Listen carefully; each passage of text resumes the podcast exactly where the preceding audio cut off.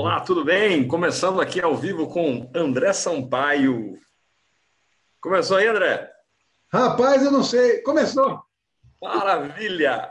Finalmente deu certo agora. Às vezes essa ferramenta engripa com a gente aqui, mas faz parte do negócio. Ah, é. Tá faltando equipe, né, André? Tá faltando equipe, tá faltando equipe. É, é, é o problema de, de, hardware. É a pecinha que está atrás do computador. Ah, Esse boa, é isso. o maior bom. problema. Mas muito bem, muito bom. Começamos aqui mais um episódio do nosso clássico podcast Coaching com PNL, o casamento perfeito. Eu sou André Sampaio. Eu sou Carlos Oios. E hoje a gente vai falar sobre perguntas poderosas de PNL Coaching. Muito bacana esse tema. Não tem como fazer um processo de coaching ou até gerar uma transformação sem fazer perguntas. É verdade. O, o, classicamente, o processo de, de coaching é perguntas. Fazer perguntas. Fazer perguntas. Conta aí, Carlos, como é que como é que usa as perguntas ou qual que é o papel das perguntas no processo de coaching? Nossa, cara. Se você eu lembrei de uma coisa que o Tony Robbins sempre fala, né? Se você muda as perguntas, você muda, muda a sua vida. Você muda as respostas, você quebra crenças, você redireciona, você cria conexão, você leva reflexões diferentes, você muda pontos de entrada. Ah, seguindo, seguindo a linha mais chita de coaching, que você não deve nunca falar absolutamente nada. Eu, eu, eu, não sigo essa linha, não concordo, mas tem gente que segue por essa linha e eu respeito, que tem ótimos resultados. Ah, você nunca deve direcionar a pessoa. Tudo deve acontecer através de perguntas. Então, para quem segue uma linha estrita de coaching, que é uma linha que nem o próprio Tony Robbins, nem os gigantes do mercado utilizam, porque eles falam muito, eles trabalham muito a indução, né, conversa hipnótica e tudo mais, mas trabalhando nessa linha é a única forma que você consegue ajudar a pessoa trabalhando perguntas. E a gente chama de perguntas poderosas quando ela tem algumas propriedades interessantes, ou perguntas inteligentes, ou perguntas de poder. Tem nomes diferentes no mercado para trazer as perguntas. Mas as perguntas são, de uma forma geral, aquelas, aquelas ferramentas práticas da comunicação que a gente tem para levar a pessoa a tomar consciência utilizando redes neurais que ela normalmente não utiliza. Porque se a pessoa ela por um caminho, no momento que você faz a pergunta, você está fazendo com que a pessoa saia daquele caminho. É, se fosse criar uma analogia, é como se você tivesse uma pessoa andando numa, num caminho, numa trilha, se pegasse essa pessoa e colocasse essa pessoa no meio do mato. Nossa, e agora? O que eu preciso fazer? Eu preciso voltar para uma trilha, eu preciso criar uma trilha nova. Então, as perguntas, elas literalmente, elas têm essa, esse poder. O problema é quando não se tem, ah, vamos dizer assim, uma boa experiência fazendo perguntas, não se tem empatia, em que as perguntas elas são feito muito, feitas muito mais para forçar a pessoa, para convencer a pessoa, e ela não tem impacto das perguntas poderosas. Uhum. Definitivamente, esse não é o estilo de pergunta que a gente quer utilizar com coach e PNL.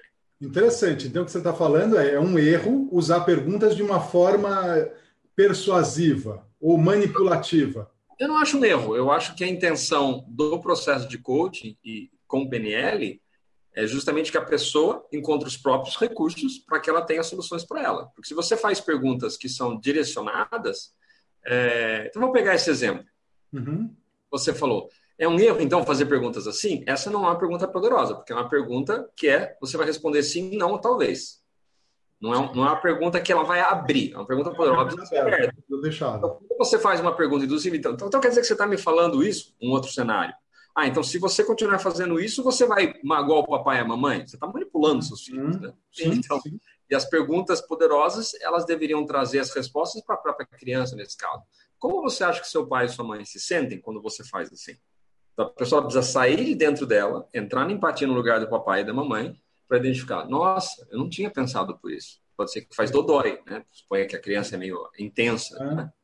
Então, é, e, e, é difícil fazer perguntas poderosas, porque a gente não está acostumado a fazer perguntas poderosas e nós não somos treinados a fazer perguntas poderosas. De uma forma geral, a gente faz perguntas como que você fez, a gente faz assim o dia inteiro. É isso que você quer dizer? Você, tá, você só está querendo confirmar a informação. Uhum. Só não é uma pergunta poderosa, né? Exatamente, exatamente. E essas perguntas são importantes, né? O famoso question tag em inglês. É, você vai fazer isso? Não vai? Não, não é isso que você está falando, ou é, né? Traduzindo do inglês para o português. É aquela, ela, aquela marcação para garantir que a pessoa está entendendo. Essas perguntas são muito importantes. mas elas não são perguntas poderosas no sentido de que vão criar uma conexão, de que vão ampliar a, as perspectivas do cliente. Elas não são perguntas abertas. Normalmente você já sabe a resposta. Então, uma pergunta uhum. tem uma série de propriedades, né? Uma delas é você não pode antecipadamente saber qual é a resposta da pessoa.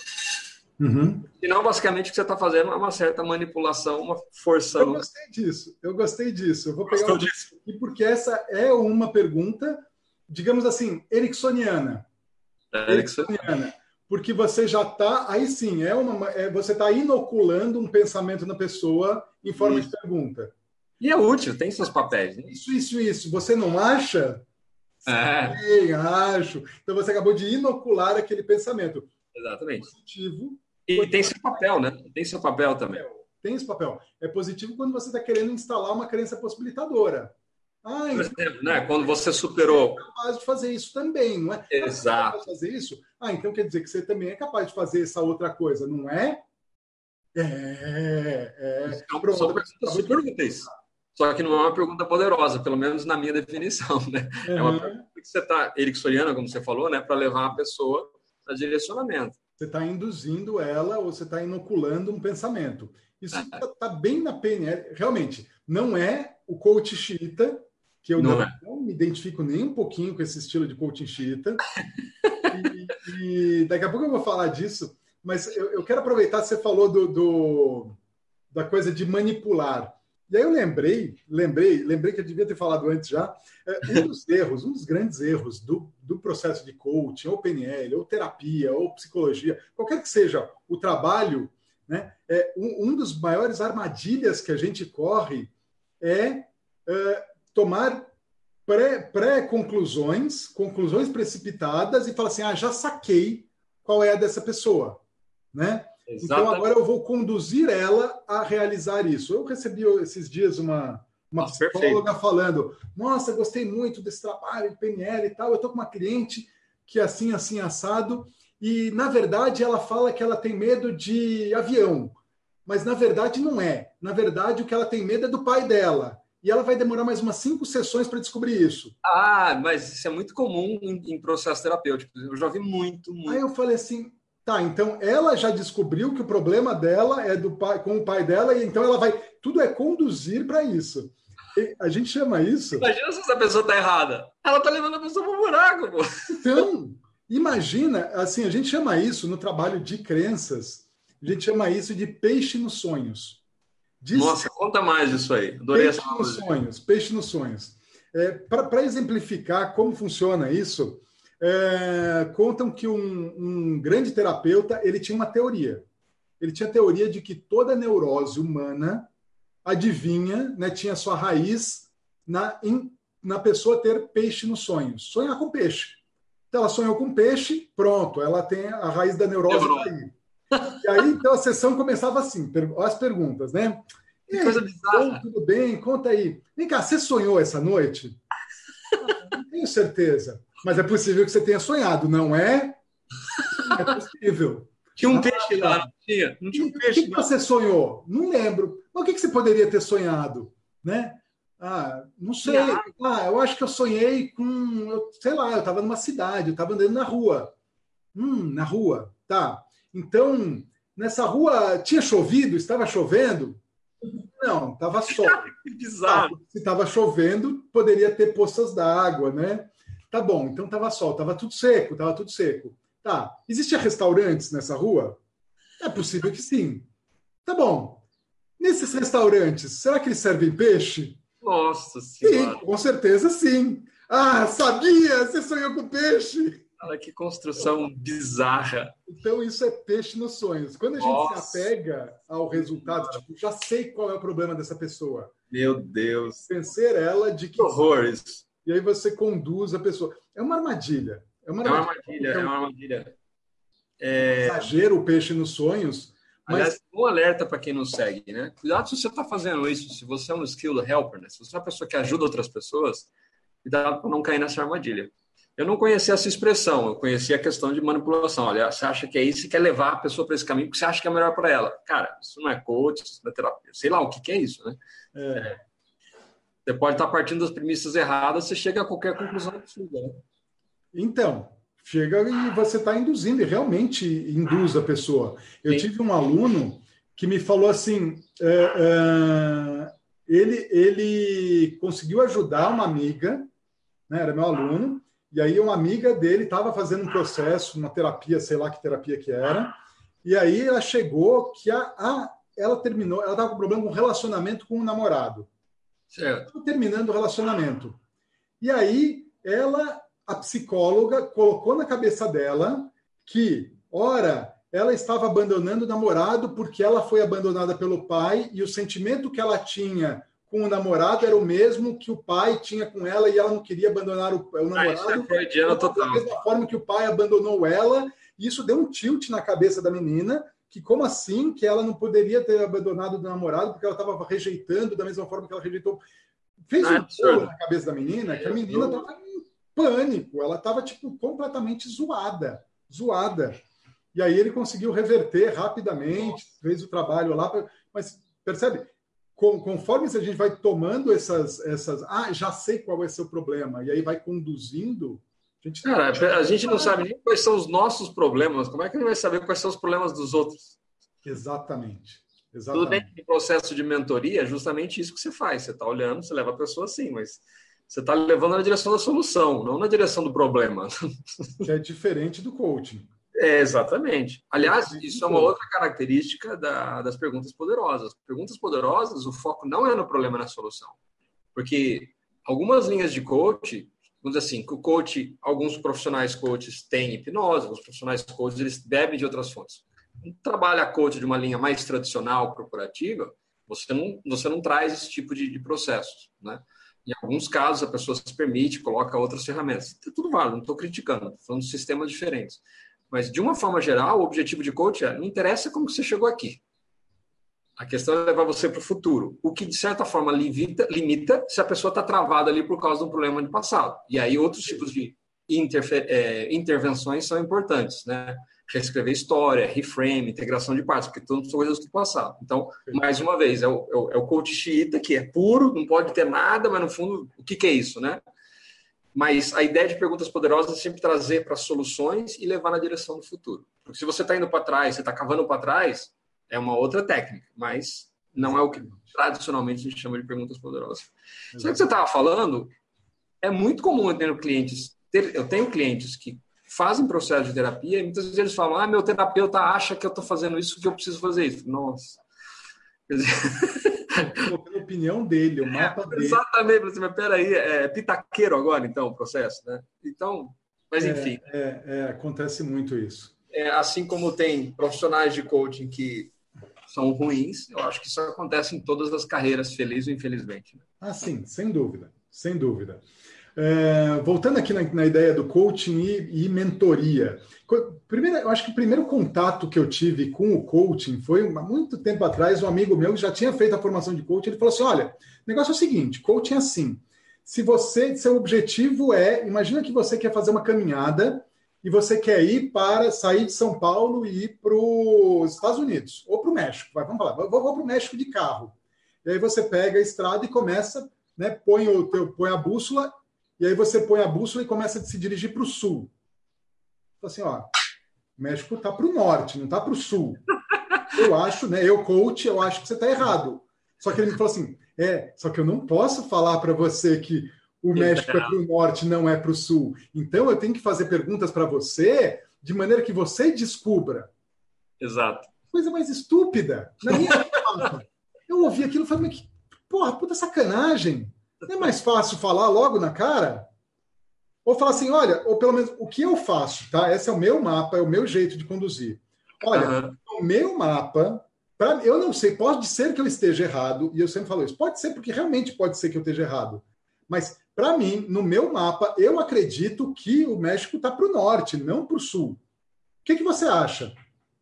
E aí eu vou colocar o meu mapa e vou fazer a pessoa considerar entre o meu e o dela.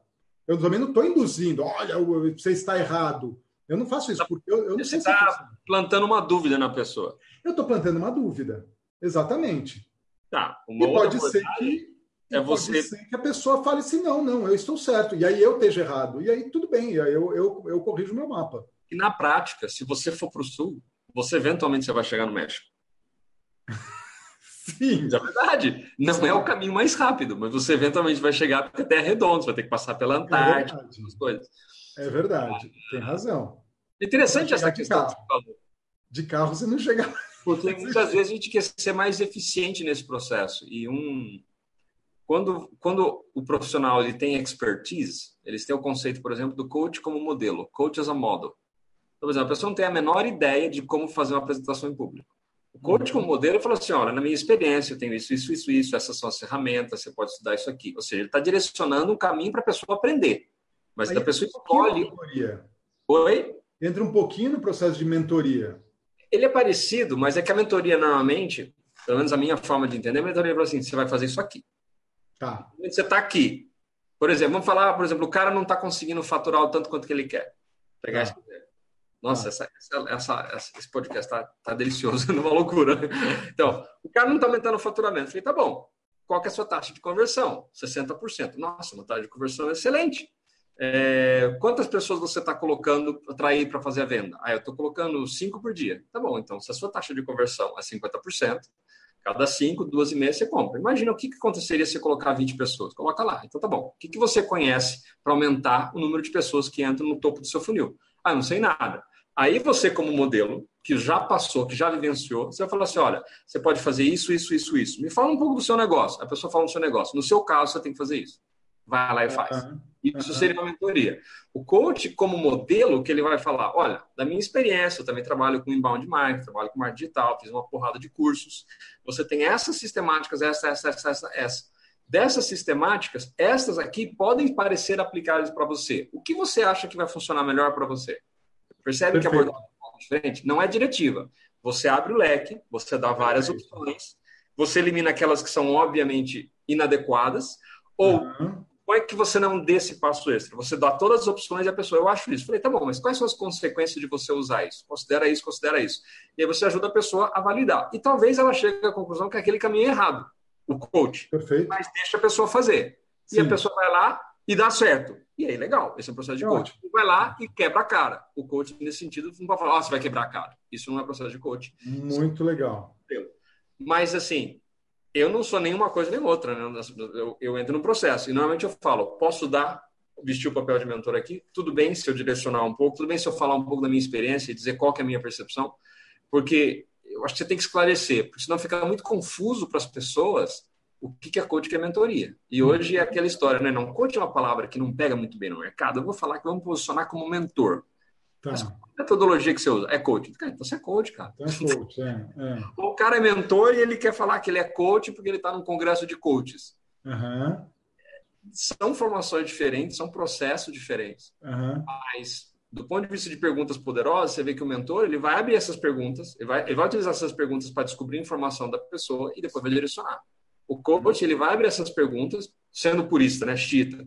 Ele vai abrir essas perguntas para que a pessoa tome consciência daquilo e aí vai falar, tá bom, o que, que você acredita que vai funcionar melhor para você? Ou faz uma tabela de ganhos e perdas, uma matriz, ajuda a pessoa a tomar a decisão. Mas a decisão é da pessoa. Incrível. Eu adorei a sua distinção entre o coaching como modelo e mentoria. É hum. E eu gosto dessa, desse ponto de coaching como modelo. Por quê? Tá, então, o mentor é, é assim que eu fiz, é assim que você vai fazer, faça isso, está acabado. Você não dá, não dá abertura para a pessoa. Não dá. Eu gosto da ideia do abrir opções, porque PNL, ele é opções. Exatamente. A PNL é enriquecer o mapa, é aumentar alternativas. A pessoa vai escolher o dela. Exatamente. Então, como coach penelista, é enriquecer o mapa da pessoa no, no sentido dela ver, olhar as opções e ver para ela o que funciona. Perfeito muda ponto referencial, muda a linha do tempo. Excelente. Vou falar, faça isso, isso é melhor para você, porque eu acho que você. Não. Eu posso falar assim: olha, existem essas alternativas. Você gostaria de experimentar alguma delas? Faz sentido para você e é o que funciona para você. Exato. Eu faço isso com a minha filha e às vezes é desafiador, é mais fácil ir lá e cabresto curto, é assim porque eu estou mandando e está acabado. Mas é, é, eu faço isso com ela e às vezes eu tenho que ficar olhando ela, sabendo que ela está pelo caminho mais difícil, mas é a escolha dela. E eu deixo ela quebrar a cara e deixo ela fazer do jeito dela e ter o processo dela de aprendizagem. É, falando em aprendizagem, é, eu, tenho, eu tenho uma formação de coaches de aprendizagem, né, mais voltada para professores. E uma, um dos temas que a gente fala lá é como ensinar, não para dificuldades, que a gente tem hoje uma epidemia de, de dificuldades de aprendizagem, né? Learning disabilities. Sim. É, é, déficit de atenção, dislexia, dispraxia, descalculia, de, é tudo de. Eles colocam nomes. Foco no problema, né? Foco no problema. Colocam nomes para aquela coisa e encaixotam a pessoa lá e falam assim: ó, você tem síndrome de não sei o quê. Pronto, tá encaixotadinho aí, agora fica aí. E, na verdade, do ponto de vista da PNL, é, não é um problema de aprendizagem, é um problema de ensino é a pessoa, o professor que não está sabendo ensinar adequadamente para aquela pessoa. A pessoa está aprendendo a estratégia pouco eficiente, basicamente. Exatamente, porque cada pessoa tem uma neurologia, tem um jeito de aprender, tem uma forma de aprender. Então, cada um é um. Então, o que o professor faz normalmente? O que nós fazemos normalmente? A gente ensina, a gente se comunica da forma que a gente aprende melhor.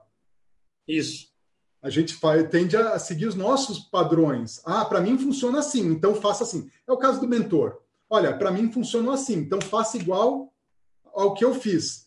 Só que você pode ser diferente de mim. E aí, para você não funciona. O que funcionou para mim pode não funcionar para você. Exatamente. Então, a ideia é ter a flexibilidade de falar assim: olha, para mim funcionou assim, mas será que vai funcionar para você? E entender como que você funciona para ir construir uma estratégia específica para você. Então, essa coisa como modelo é, é muito mais.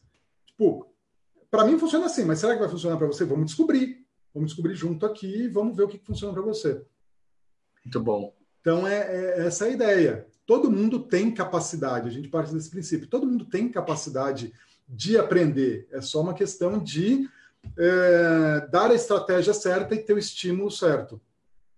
Eu acho, eu, eu gosto sempre de contrastar, né? Agora que você mencionou a neurologia, como que, como que o cérebro da pessoa opera quando ele está criando soluções versus tomando decisões.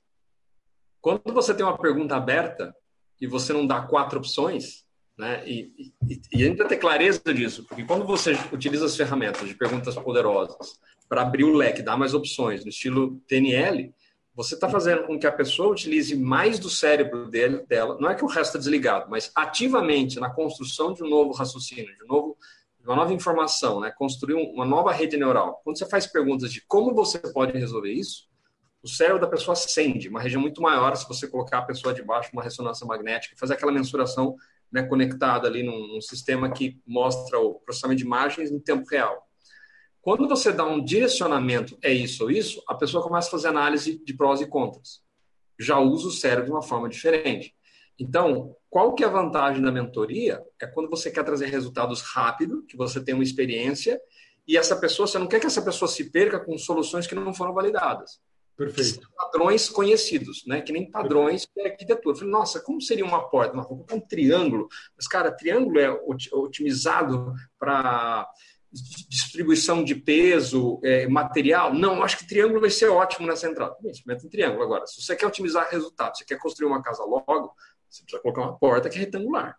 Sim. Então, é, é, assim, essa é a diferença. Agora, se você quer levar a pessoa a ter mais opções, quando você pergunta como você poderia resolver, ou de quantas formas diferentes você poderia resolver isso, ou o que seria solução, o que seriam soluções para colocar você numa posição de maior vantagem nossa, a pessoa parece um fireworks, né? Como é que chama? É, fogos de artifício no cérebro da pessoa. Porque ela está usando mais redes neurais do que simplesmente ou é isso ou aquilo. Porque são raciocínios concentrados. E o que é interessante é quando você tem essa consciência, você sabe que tipo de pergunta você precisa fazer para a pessoa. E às vezes você precisa direcionar a pessoa para que ela chegue a uma conclusão rápida, porque ela está travando e ela precisa de uma, ela precisa ter resultado mais do que ela ficar na, na mentalização de ah, coisas diferentes, porque a pessoa não entra em resultado. Então é melhor que ela erre, mas ela tenha um feedback, né, fazer o TOTS, uhum. testa, opera, testa, opera, testa, opera, até se sai. Uh, eu acho que a gente me explicou isso, né? Talvez você queira explicar depois, né? Esse, esse negócio para que a pessoa ela tenha um movimento e ela fala, nossa, eu fiz alguma coisa, eu tive um tipo de resultado, vamos para o próximo teste, vamos para o próximo. Do que ficar simplesmente confabulando com ideias, com milhões de opções. Uh, e eu já me vi muitas vezes no passado, até quando recebendo o processo de code, em que eu era o coach, uh, eu ficava lá fantasiando milhares de soluções, porque, porque é gostoso, né? Você está criando ideias, mas você não está se comprometendo com nada. E enquanto você não se compromete com nada, você não está correndo risco. E no fundo você está procrastinando. Não, eu estou pensando em novas soluções. Cara, faz alguma coisa. Ah, sim. E aí que é o tipo de pergunta que pode falar, cara, chegou o momento que você precisa decidir. É isso ou isso? E aí você fecha. E essa não é uma pergunta poderosa. É ou essa ou essa. Então, todas essas perguntas né, são necessárias. Exatamente. Então, é uma composição. É uma coisa interessante, uma pergunta poderosa de coaching e PNL, ela tem dois efeitos. Dois efeitos. Uma longa pausa. Aquela pergunta que você faz, a pessoa fala assim. Hum. hum. Tipo, aquela pergunta difícil, que leva uma reflexão, que leva um. Dá uma longa pausa. A pessoa fala, boa pergunta essa. Boa pergunta. Não, boa pergunta. Não, realmente. Peraí, deixa eu pensar oh, aqui. Que pergunta difícil. Eu ouço muito isso. Que pergunta difícil. Eu falo, por isso que você me paga, lembra? É exatamente isso. É exatamente por isso que ele não funciona, ou é, muitas vezes não funciona a gente fazer auto-coaching. O auto-coaching funciona até certo ponto, mas essas perguntas difíceis a gente não se faz. Tem que sair do, do caminho. Você faz, tem que porque nossa mente vai, vai, vai ter um mecanismo para assim, não, essa pergunta eu não vou fazer. E não é um processo consciente. Você se bloqueia, você quer economizar energia. Sim, você não quer ficar pensando. Então tem que ter uma outra pessoa que vai fazer a pergunta difícil e vai ficar, tá, e aí? Tô esperando a resposta. Não vai fugir dessa, não. É, senão vai falar, ah, eu vou pensar depois. Aí... É, depois é. eu. Não, essa tá muito difícil, deixa para depois, depois eu volto nela. Cara, é engraçado isso, é muito bom, muito bom. Uma longa pausa. Longa pausa. E uma lesão cerebral.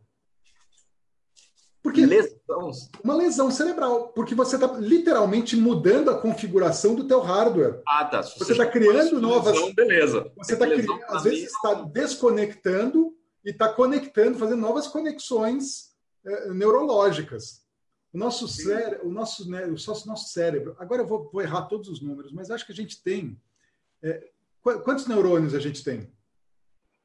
Eu acho que é coisa da ordem de eu já vi, eu acho que é, dependendo do estudo, de 100 a 100 milhões de neurônios. Mas eu penso, Por volta de 100 milhões de neurônios. Cada neurônio tem capacidade de fazer 5 mil conexões. Agora, ele não está 100% conectado. Então, uma pergunta poderosa, ela tem é esse poder bilhões. de criar novas conexões. São 100 bilhões, com B. Eu estava achando que o número é muito pequeno. 100 bilhões. bilhões de neurônios. Um B. É muito neurônio. Bilhões, vezes 5 mil. Então, o potencial de conexões que você tem. É trilhão. É, é trilhão. É trilhão. É uma boa pergunta. Você cria essas novas conexões. Você dá um tilt, assim, dá um. Né? Às vezes quebra algumas conexões, fala, não, não, isso aqui não, não faz sentido. Realmente, isso não, eu estava pensando isso, mas isso não tem sentido nenhum. E aí você cria um novo caminho, é, é uma nova configuração. Então, uma pergunta poderosa tem esse poder. Uma longa pausa e uma lesão cerebral. Uma lesão cerebral. Vou falar para você que eu não gosto muito do termo lesão, porque lesão dá a sensação de que a pessoa ela, ela fica pior depois disso. Quando você cria um novo caminho neural, você não desfaz caminhos anteriores. Você é. cria você cria novos ciclo, é, circuitos neurais, mas os outros eles simplesmente não estão ativos naquele momento. Você pode, pode voltar a pensar daquilo e você ativa aquela rede depois. Se você continua ativando um novo caminho neural, aquele caminho anterior ele fica em desuso, ele começa a se enfraquecer. Sim, sim, sim.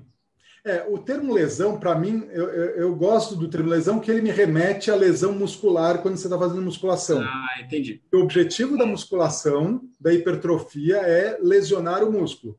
Você Quebrada causa lesões no músculo, aí o músculo, quando ele se reconstrói, ele se reconstrói mais forte. Então você vai aumentando a, a força e a, e a massa muscular. É uma ótima analogia. Então, quando eu falo em lesão, eu penso nesse tipo de lesão que ele se reconstrói e fica mais forte. Não, faz muito sentido. É, mas é bacana porque é cada ponto de vista, né? E cada um é de cada um tem um mapa, cada um leva de um jeito e. É bom, né? Esperamos que as pessoas aqui com mapas diferentes criam seus próprios mapas também. E lesando ou fazendo novos circuitos neurais, as pessoas tenham novos insights e sejam melhores coaches, melhores profissionais. Exatamente, esse é o objetivo. E agora falando da PNL especificamente, qual que é o papel de perguntas na PNL? Deixa eu colocar aqui. Como é que funciona? Tá? Basicamente, no modelo da, no metamodelo, que é o modelo básico de perguntas, foi o primeiro modelo da PNL. É, funciona assim. A gente, quando a gente está no mundo, a gente vai recebendo informações, milhões, milhares, milhões de bits de informação por segundo. A todo segundo a gente está sendo bombardeado por informação que vem pelos, pelo visual, auditivo, sinestésico, olfativo e gustativo. Vem Sim. pelos cinco sistemas. A gente recebe essas informações e processa isso no nosso cérebro. Perfeito. Isso fica armazenado lá. Certo. 99,99% dessas informações não passam pelo consciente. Elas vão direto para o subconsciente, vão direto vão ser armazenadas. E isso vai criar uma estrutura profunda da nossa experiência. Mas profunda, tá? Imagina, tá tudo lá. Você viu. Isso é comprovado com hipnose, quando a pessoa fala assim: ah, você viu. É, é, é muito louco. Tem um, um episódio do, do, de uma das documentários do Darren Brown que ele faz assim: ele pega uma pessoa, ele arma um, um, uma cena no metrô. Então, imagina, metrô, milhares de pessoas passando, muito estímulo, é tipo muito estímulo. Então, tem uma pessoa passando, e aí, no que essa pessoa está passando, que é um transeunte qualquer do metrô, Uhum. Eles armam que vai ter uma trombada entre duas pessoas aqui. São dois atores. Mas tem uma trombada, de maneira que essa trombada chama a atenção dessa pessoa. Certo. Eles trombam, cai a revista tal. Beleza. Trombou, acabou e a pessoa passou.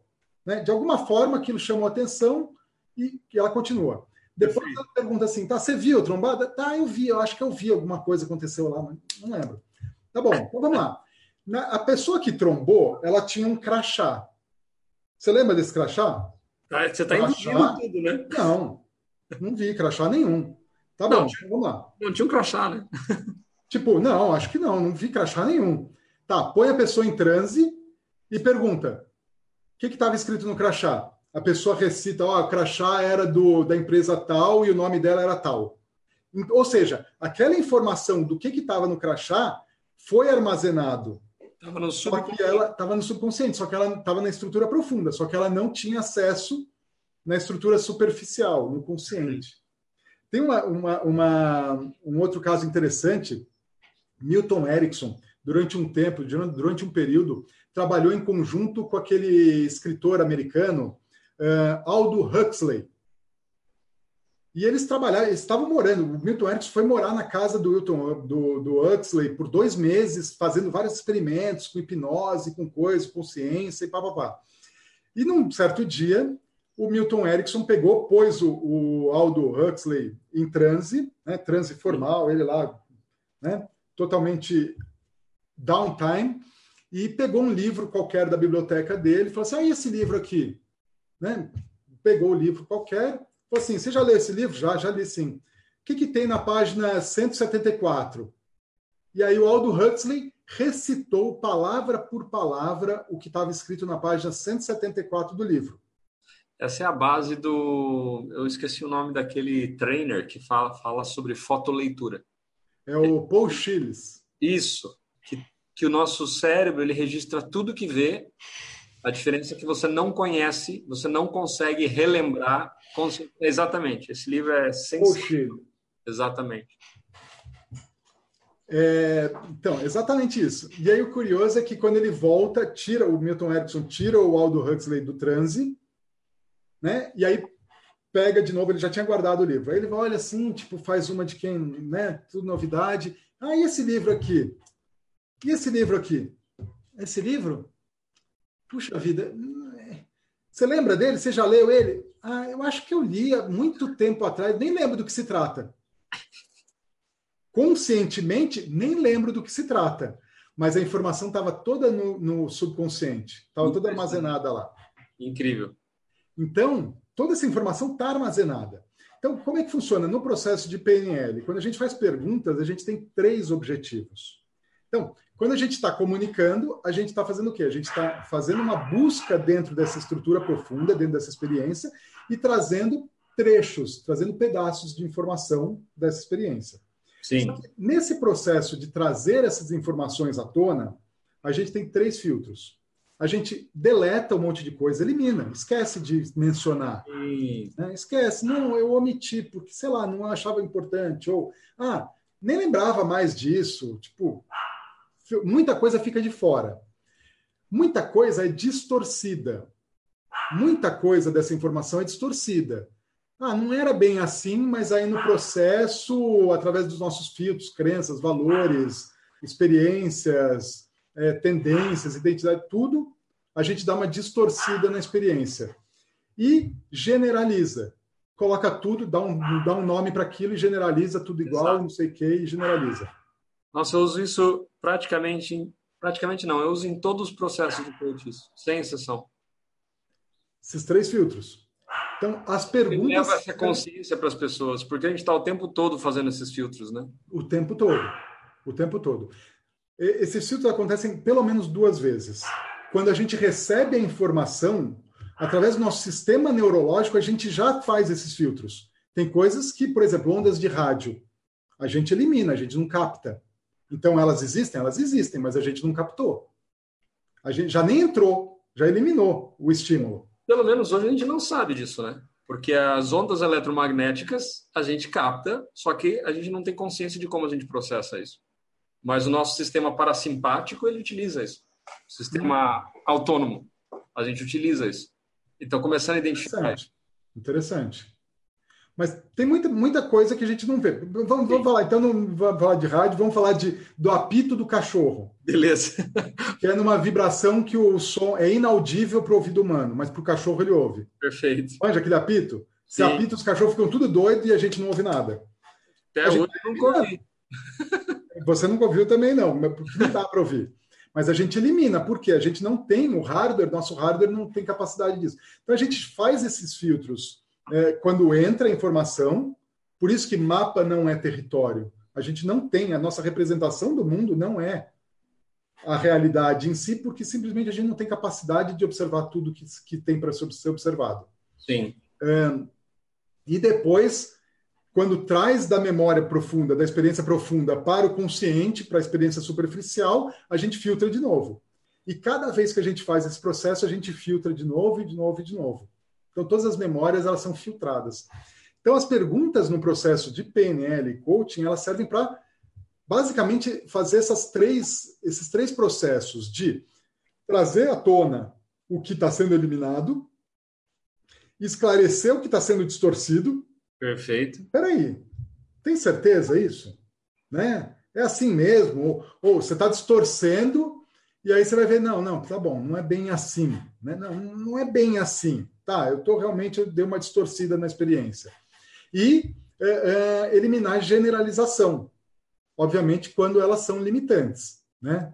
Então, quando eu generalizo, olha, eu tive um sucesso, quer dizer que eu sou bom e eu posso conseguir qualquer coisa que eu quero na vida? Pô, que legal, mantenha essa crença. É boa. Estou né? generalizando, a partir de uma experiência positiva, estou acreditando que eu posso fazer tudo?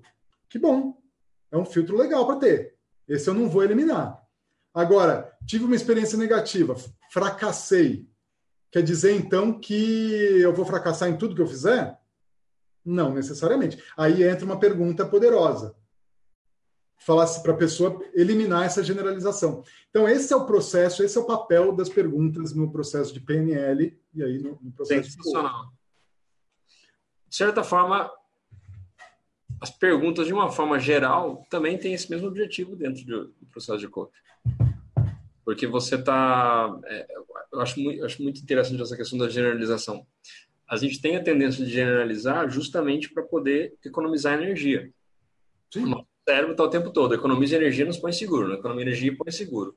E aí, quando a gente vê o risco de uma, de uma pessoa, de uma interação, a gente fala, ah, nem quero mexer nisso. Aí a gente generaliza, bloqueia. Só que às vezes tem oportunidades com aquela pessoa, com aquelas circunstâncias, com aquele evento. Mas o nosso cérebro está o tempo todo, né? Nossa mente Está o tempo todo querendo nos proteger. E aí é, é parte do desafio né, das pessoas elas tomarem consciência de que elas precisam se desafiar para que elas tenham resultados diferentes. E elas aprendam diferentes, elas tenham conclusões diferentes. É, acho que era John Ford que falava, né? Que, não. John Ford ou Henry Ford? Acho que era Henry Ford que falava o seguinte, que a coisa mais difícil que tem é pensar. As pessoas não querem pensar, porque dá trabalho.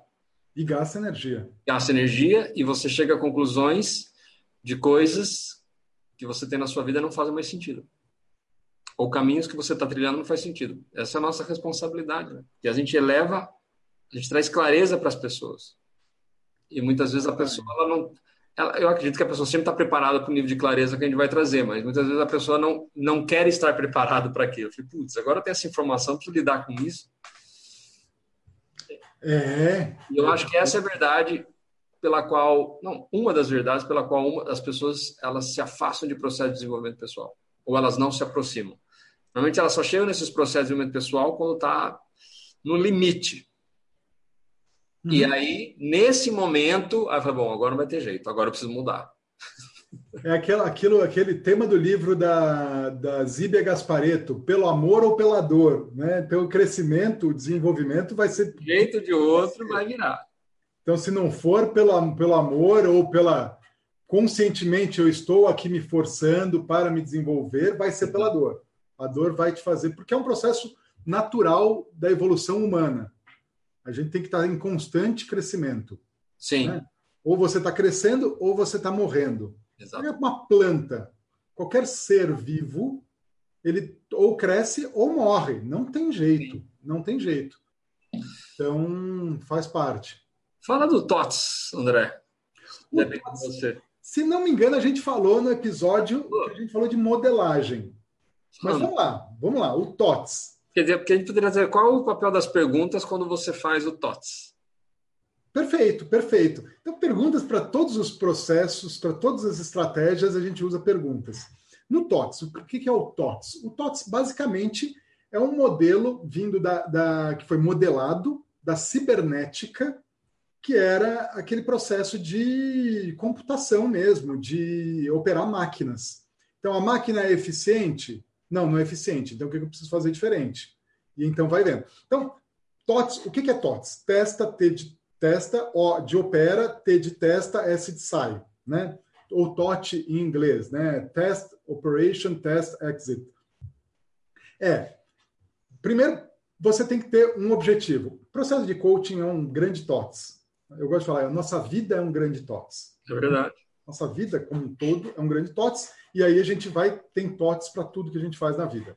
Uh, até respirar tem TOTS, né? Estou respirando. Já respirei o suficiente? Não. Já respirei o suficiente? Não. não. Agora não dá mais, agora está suficiente, agora solta. Agora sai. Já soltei o suficiente? Não. Já soltei, não, não. Então, a todo momento, a todo microsegundo, a gente está fazendo um TOTS, está operando um TOTS inconsciente. Então, o que é o TOTS? Então, é, eu primeiro tenho que ter um objetivo. O que, que eu quero alcançar com esse comportamento, né? ou com essa estratégia?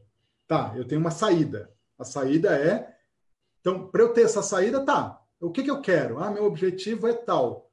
Que evidência? Aí vem a pergunta: que evidências eu tenho de que alcancei esse objetivo? Ah, meu objetivo é ser feliz. Tá ferrado. Você nunca vai chegar nisso. Por quê? Porque você não. Como é que você mensura a felicidade? Você vai ficar sempre esperando ser feliz e a felicidade é um conceito tão abstrato que você nunca chega lá. Não, não. Você pode ter o objetivo de ser feliz, mas você tem que saber exatamente quais são as regras do jogo. Como é que você joga um jogo que você não sabe quando ganha? Né? Quem ganhou o jogo? Não sei. Tipo, imagina futebol. Ganha quem se divertir mais.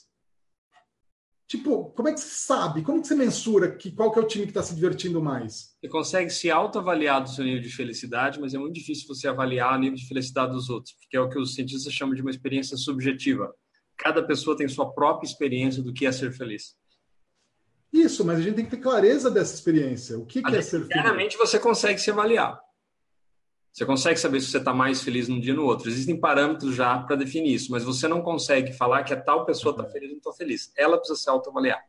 Existem parâmetros. Existem parâmetros. Beleza, então esse é o ponto. No campo da psicologia positiva, existem ferramentas, inclusive, de mensuração para avaliar o nível, o nível de, de florescimento, que é a nova forma de ver se a pessoa é feliz. Vamos dizer, a felicidade 2.0 é o florescimento. Então tem forma de você medir. Só que eu não consigo verificar se a tua resposta é igual à minha, porque é uma experiência subjetiva. Então o que você consegue é, num grupo de pessoas, avaliar se o grupo se sente mais ou menos feliz que um outro grupo.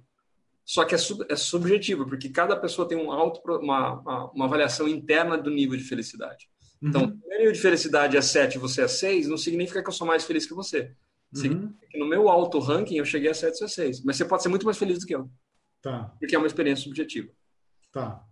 Tá. Mas o ponto é, a gente sempre... Baguncei o coreto aqui, né? Não, não bagunçou não, porque você colocou um ponto importante. É possível ter como objetivo felicidade? É, mas tem que ter mensuração. Sim. Tem que ter uma forma de mensurar. Então, Sim. ah, atingi o meu objetivo, que é ser feliz. Isso. A partir desses, desse, dessas evidências Isso. mensuráveis. Então tá, beleza. Então eu tenho que ter meu objetivo.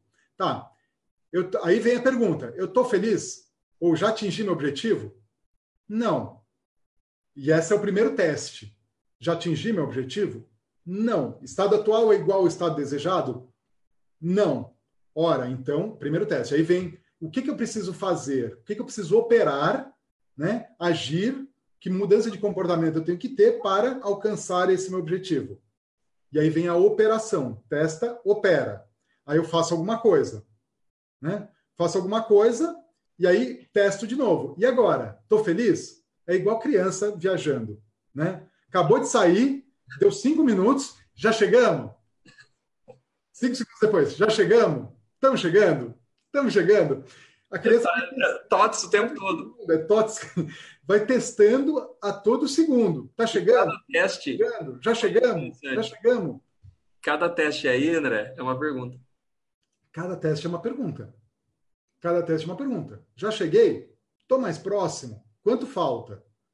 E aí, o todo teste, novo teste, é um feedback. Né? Você pega o resultado que você teve da operação e testa de novo. Feedback. Bom, estou mais perto? É, é, isso eu, eu, me aproximei ou não me aproximei do meu objetivo? Ora, eu testei isso aqui, eu operei dessa forma, eu tive esse comportamento e Ora, estou mais longe do meu objetivo. Caramba, então não é o caminho certo. Feedback. Eu tenho que fazer uma nova operação. Opera de novo. O que, que eu faço aqui? Vou operar de novo. Opera de novo, pego o resultado e testa de novo. E agora, estou mais perto? Já cheguei? Não cheguei. Estou mais perto? Estou mais perto. Ótimo, o que eu posso fazer diferente agora? E vai testando e operando, testando e operando, até que chega aqui na pergunta e fala assim: já cheguei? Cheguei. Ótimo, sai. Acabou o TOTS. Perfeito. Então, esse é o modelo que a gente usa na vida para tudo, para tudo, e a gente sempre tem um TOTS. A ideia é, por quando a gente fica travado, a gente fica nesse loop do teste opera e não altera a operação. Fazendo sempre a mesma coisa. Já tentei de tudo. É mesmo? quantas coisas você tentou? Ah, aí vem, né? Aí, aí, dá o tilt. Aí alonga a pausa e o tilt a pessoa fica pensando e não consegue. Na verdade, eu testei uma coisa só, né? Na verdade, eu testei isso, só que eu testei várias vezes a mesma coisa. Tipo, óbvio. Você quer alguma coisa diferente, faça alguma coisa diferente. Né? Não tem como conseguir um resultado diferente fazendo a mesma coisa. Então, é, é, a gente tem que sempre ter flexibilidade de comportamento e a pergunta é exatamente essa. Será que eu estou chegando? Que, que tipo de resultado essa operação está me gerando e como eu posso fazer diferente para me aproximar lá? Sempre perguntas, perguntas boas. Coisa importante aqui de perguntas. Ou você faz, você, começou falando de Tony Robbins, né? Que quando você faz perguntas, você muda a tua vida. A qualidade das perguntas é, transforma a sua vida. Uh, o, o, se você faz perguntas idiotas, você recebe. O cérebro, ele não consegue não te responder. A pergunta que você fizer, ele vai te dar uma resposta. Se a pergunta for estúpida, ele vai te dar uma resposta imbecil. Por que será que eu nunca consigo? Você é burro. Você é burro. você não merece, porque você. É, porque teu destino está traçado e você não tem o que fazer. Pronto. Por, percebe que quando você fala por que eu nunca consigo, você já está pressupondo que você nunca conseguiu e nunca vai conseguir. Isso definitivamente ele não passa no, na questão de ser uma pergunta poderosa, porque não, ela te trava. Você você você está focando no problema. Uhum. Você não está buscando encontrar uma solução. Você está buscando uma, uma razão porque você não consegue funcionar. E outra coisa, o foco é na negativa e o foco é no passado. Ela é uma pergunta aberta, porque você não sabe por que, que você não consegue. Mas uma pergunta, você consegue transformar essa pergunta, como você falou, idiota, numa pergunta inteligente, é como eu poderia fazer diferente para atingir meu resultado? Exatamente. Cara, peraí, então você, se, se já está diferente, significa tudo que você testou agora não funciona mais. Você não quer saber mais. Isso não faz parte da resposta. Sim. O cérebro te obriga a fazer diferente. Sim. Ou então mesmo você pode falar assim, puxa vida, de tudo que eu fiz, o que, que, é aproveitável, qual é a parte aproveitável e qual é a parte que eu tenho que mudar? Porque às vezes nem tudo está errado. errado. Talvez seja algum ajuste, mas qual que é o ajuste que precisa ser feito? Onde que está o ponto de falha? Né? O ponto de... É, é o weak link. Né? Onde que está a coisa que tem que ser ajustado? Porque às vezes o processo é só um ajuste. Tem aquela história, né? Se você quisesse ensinar uma pessoa a não cometer os mesmos erros que você cometeu, o que, que você falaria para ela fazer? que é aquela história de você quebrar o, o, padrão dela, né? Se eu faço isso, eu tenho medo. Se eu faço isso, eu tenho medo. Se eu fizer isso, não, eu não tenho medo. E se eu fizer isso, eu não tenho medo. Então faz isso daqui para frente. Mas quando você coloca a pessoa para que ela ajude outra pessoa, ela se dissocia. Uhum. Aí eu, eu não sei se vocês, se, se, na PLL, né, nós podemos trabalhar essa questão de dissociação com perguntas poderosas. Mas é uma coisa que me ocorreu agora, inclusive. Normalmente a gente coloca a pessoa em primeira pessoa para pensar que vai funcionar para ela mas a gente pode colocar até um terceiro elemento, né? Que é quando você coloca o ponto referencial. Uhum. O que seu pai acha que você deveria fazer nesse momento. Uhum. Poderosa também. Sim, sim, eu uso muito isso. Eu uso. Tem duas coisas aqui que eu quero que eu quero colocar. Duas perguntas que eu costumo fazer que eu gosto. Uma é a pessoa está num problema, está num problema, não consigo achar solução do problema, tal, não sei o quê. Ela fala assim, tá. Imagina que você, é, imagina que o você no futuro o você no futuro, já tendo resolvido esse problema, imagina que ah, esse problema vai se perpetuar para sempre? Você vai ter sempre esse problema na vida? Ou você acha que em algum momento no futuro, daqui um ano, daqui dez anos, daqui cem anos, daqui mil anos, o você ou a essência de você que ainda sobrevive já passou por esse problema? Tá, já passou. Tá bom, acredito nisso. Então, beleza. Então, já existe, já existe dentro da pessoa aquela crença de que tudo bem, esse problema é possível de ser resolvido. Você joga no, num, num framing, num enquadramento de mil anos, não tem como a pessoa falar assim, não, daqui mil anos eu ainda vou estar brigando com meu chefe, eu ainda vou estar tendo esse problema. Não, não vai. Nossa, não vai dar nem mesmo no chefe, né? né? Ou daqui cinco anos, ou daqui 30 anos. Tipo, isso aí vai ser bobagem. Beleza, então tá. Então pega essa pessoa, esse você que está lá no futuro, entra no DeLorean do De Volta para o Futuro Massa. Faz uma viagem de volta e vem para cá. E o que, que esse você do futuro fala para você? Sobre como você superou, como ele, o você do futuro, superou esse problema. Que dica ele te dá? Ou qual que é a orientação que ele te dá?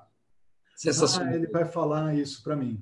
Essa, eu adoro muito essa técnica. Muito, muito, muito, muito, muito. Aí, de repente, a coisa desbloqueia. Porque ela saiu daquela posição referencial do ela Sim. e é o ela no futuro. Ainda é a primeira posição, mas no futuro, no papel de um mentor, né? No papel de um mentor.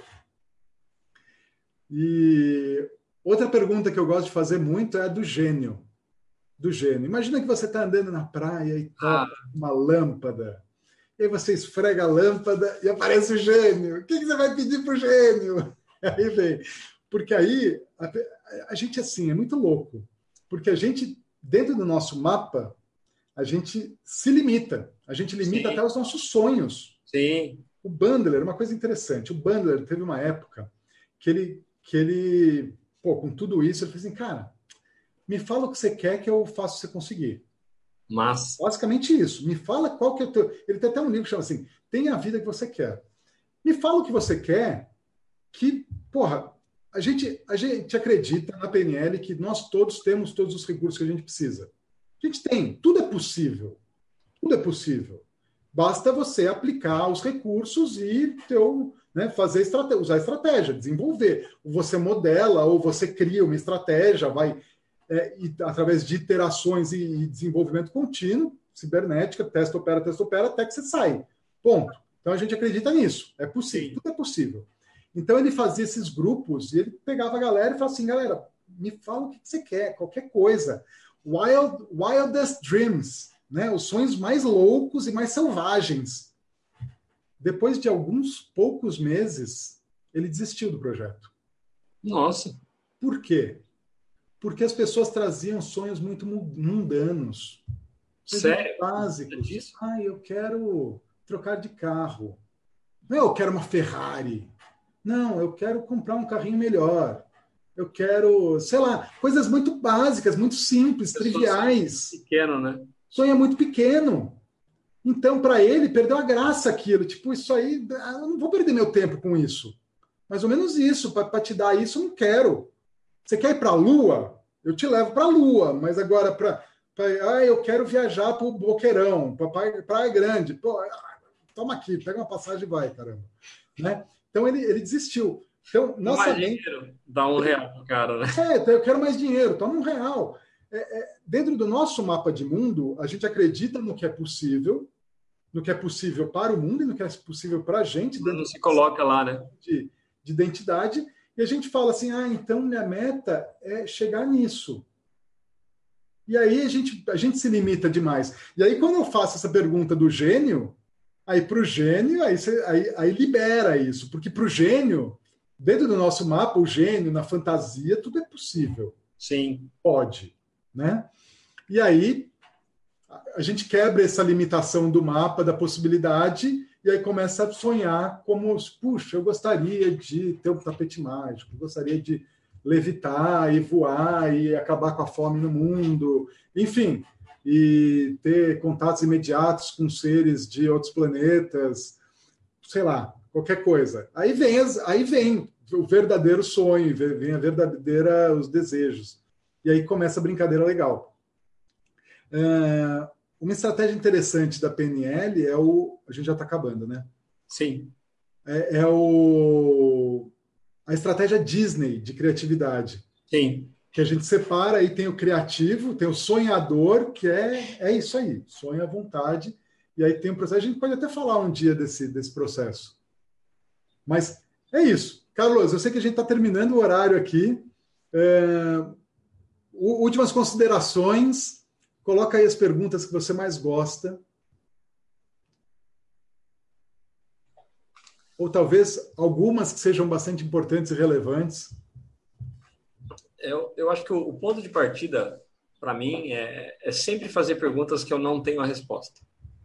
E normalmente uma, um direcionamento disso é, é quando você faz uma pergunta para extrair o que está dentro da cabeça da pessoa, fazer com que a pessoa ela chegue a conclusões que você não tem que tentar na cabeça.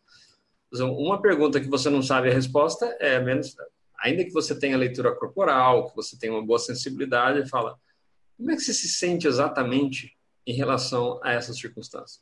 Você não uhum. sabe. Essa é uma pergunta muito ampla, porque a pessoa vai ter que começar a pensar no processo, como ela se sente internamente, talvez a fisiologia, a ansiedade. Como é que você sente o seu corpo agora, se você percebe que a pessoa está tensa, para que ela tome consciência de algo? Não necessariamente uma pergunta muito direcionada para o futuro.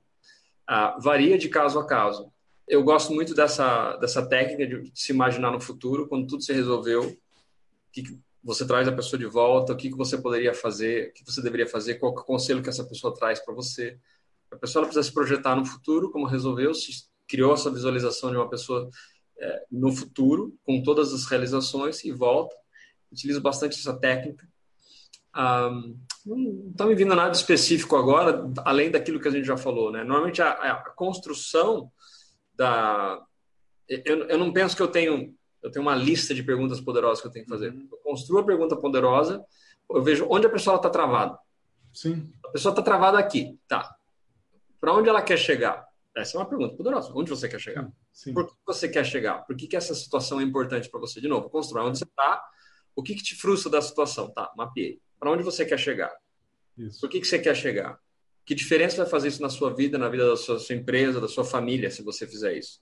Uhum. A pergunta que impacta muito é: qual é o legado que você quer deixar para o mundo? Depois que você passar, como você quer ser lembrado? Essa é uma pergunta de propósito. Né? Essa pergunta dá nó na cabeça das pessoas. Dá nó. Ah, e depois que a pessoa tem uma certa clareza do que ela quer e do que ela não quer mais, as perguntas são para começar a alavancar quais são os recursos que a pessoa tem, que ela não está usando, ou quais são os recursos que ela não tem, ela precisa desenvolver. Uhum. Então, o que você precisa para chegar lá? Ah, isso precisa acontecer. E que mais? E que mais? E que mais? E que mais? Ele falou, tá bom, de todas essas possíveis soluções que você tem, o que você acha que vai trazer resultado para você mais rápido? E vai custar menos tempo e menos dinheiro? A pessoa, eu acho isso. Vamos validar se é isso? Por que, que você acha que essa é a melhor solução? Tá, tá, tá. E as outras? Então, você... Esse processo é um ping-pong. Exato. O processo coach, assim, totalmente chita, o coach praticamente não vai falar nada. vai fazer só perguntas, mas, de novo, é, o ideal é que o coach fale muito menos do que o coach em grande parte das sessões ou na maior parte das sessões. A menos que seja um processo de informações, workshops é, educacionais que precisam acontecer de uma forma geral, a construção da, da ferramenta poderosa, eu vou passar o checklist do que eu utilizo, porque é uma, uma pergunta poderosa, para ajudar a pessoa a saber se ela está usando uma pergunta poderosa. Eu acho que, para arrematar, eu vou falar isso, depois eu vou falar onde a gente precisa começar a trabalhar perguntas poderosas, ainda que seja desafiador. Então, primeiro é, as perguntas precisam ser abertas, não é a resposta sim, não. Se você tem uma resposta sim, não, a melhor forma de você transformar uma resposta binária ou booleana numa pergunta aberta é de 0 a 10, como você se sente em relação a isso? Em que 10 é ótimo e 0 é nada. Ou de 0 a 10 é assim que a gente mensura a felicidade. Em que 10 você está em júbilo e êxtase.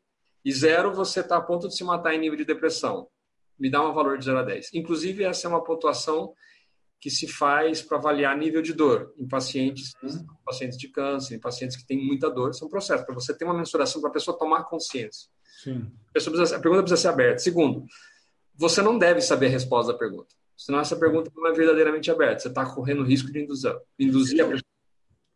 Deixa eu fazer só um parênteses aqui. Nessa, nessa questão do 0 a 10, é, uma pergunta que eu gosto também é: a pessoa fala assim, tá bom, ah, é 7.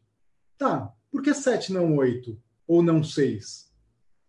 Eu gosto de fazer essa pergunta para a pessoa refletir mais o, as razões do porquê que ela deu aquele, aquele número. Mas Sim. só parênteses. Não, parênteses. É excelente, excelente complementação. A pergunta ela precisa ser orientada a soluções e não a problemas. Que é aquilo que você falou. A pergunta idiota vai ter uma resposta idiota. Fala assim, ah, por que, que eu não tive sucesso até hoje?